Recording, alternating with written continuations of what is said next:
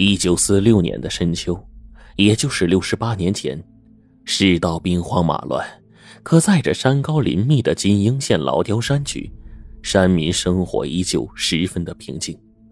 有一天，有一个叫夏狗全的放牛娃，悠哉悠哉的骑着一头水牛背上，嘴里哼着山歌，在山口放牛。就在他骑着水牛转过一个山坡的时候，忽然看到了一匹灰白色的骡子，咕噜噜的拖着一辆大车，从山口的小道匆匆进山。大车上搁着一口乌漆抹黑的棺材，后面跟着五个穿着黑衣黑裤的男人。山里难得进车进人，夏狗全呢骑着牛就赶过去看热闹。此时，大车后面跟着一个豹子眼的汉子。恶狠狠地朝他一挥手，喊：“看什么看，滚开！”吓得夏狗全呢，一拍水牛屁股，掉头就跑。小半天之后，夏狗全突然听到了三声清脆的枪声从山林的深处传来。夏狗全大吃一惊啊，慌忙拍着水牛屁股躲到老树林里去了。透过树叶缝隙，向着枪响的方向看去。过了半个时辰，他终于看到了进山的那辆大车出来了。车上没了棺材，估计是被埋葬了。这奇怪的是啊，明明五个人进的山，现在跟在大车后面的只剩下两个，还有三个去哪儿了呀？难道是刚才听到的三声枪声结束了他们的生命？他还发现。剩下的两个人，一个是车子进山口时对夏狗全吆喝的豹子眼儿，另一个瘦高个儿，走路却战战兢兢的。夏狗全把这件蹊跷事啊告诉了小山村的人，引起了大家极大的兴趣。他们也隐隐约约的听到了三声枪响，还当是猎枪放的呢。大家纷纷猜测，这棺材里装的呀。肯定是死了的大户人家，有着惊人的陪葬。因怕被盗棺翻尸，这才进深山埋葬。还有一个可能，就是乱世起盗贼，为了掩人耳目，把抢夺的财物装进棺材，藏进了山里，日后再取出来，慢慢的销售。可是为什么要打死一同进山的三个人呢？应该是担忧啊，暴露了进山的路线和埋棺的位置。所以要杀人灭口。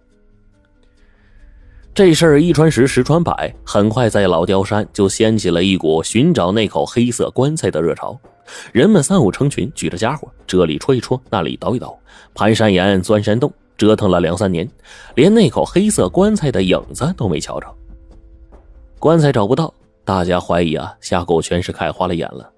那三声枪响，肯定是猎人打猎猎枪放出来的。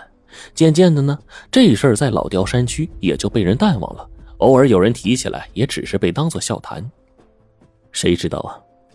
七十三年后的一天，县城的一张小报的副刊版上发表了一篇，呃，豆腐干大的文章，标题是“三声枪声埋秘密，一口棺材藏金银”。作者呢是县志办公室人员。他在撰写县志的时候，翻阅了县城的国民档案，偶尔就发现了有一则记载：一九四六年的深秋，县城的一大箱的金银珠宝字画被劫，价值连城。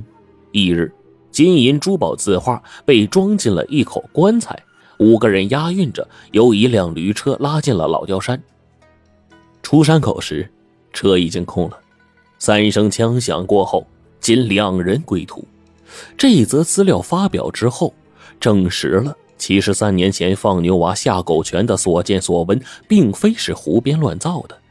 很快，老雕山就再次掀起了一股寻宝热。这回不但是老雕山的山民，连县城的人也都涌进了山区。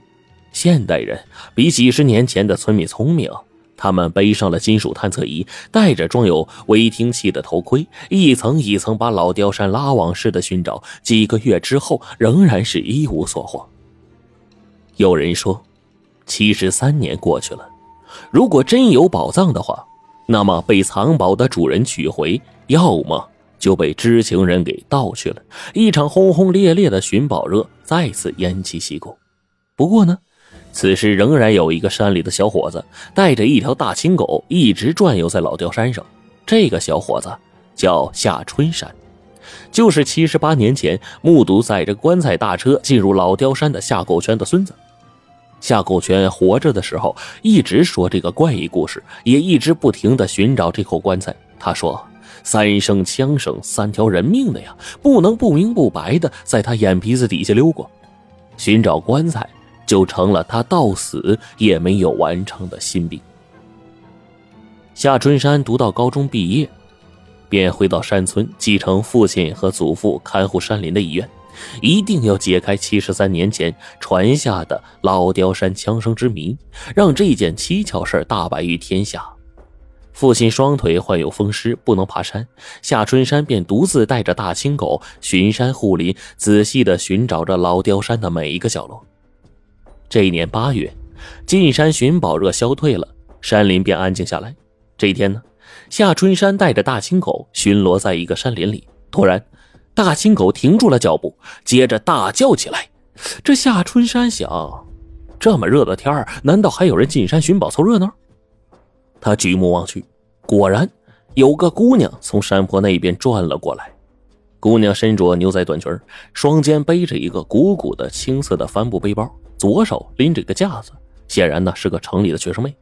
她也发现了巡山的夏春山，笑吟吟的就走了过来。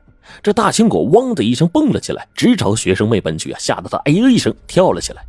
夏春山喝住大青狗，大青狗啊对学生妹没有恶意，围着他亲热的嗯嗯叫。这学生妹长得是又白嫩又俊俏，亲热的朝着夏春山就喊：“山里大哥你好。”夏春山目光警惕的望着他。你你是什么人啊？你进山干什么？学生妹自我介绍说，她叫陈梅，是省里美术学院的研究生，趁这个暑假呀来山里画画。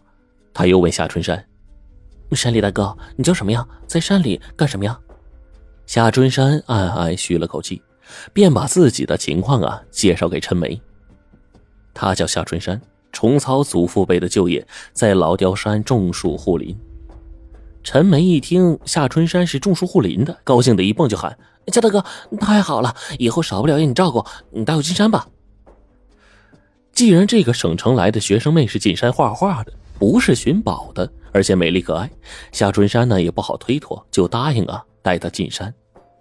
大青狗欢快地跑到前头带路，一路上都是城里看不到的美丽风景，让陈梅目不暇接，兴奋的就跟那树林梢头的百灵鸟似的，叽叽喳喳的问这问那。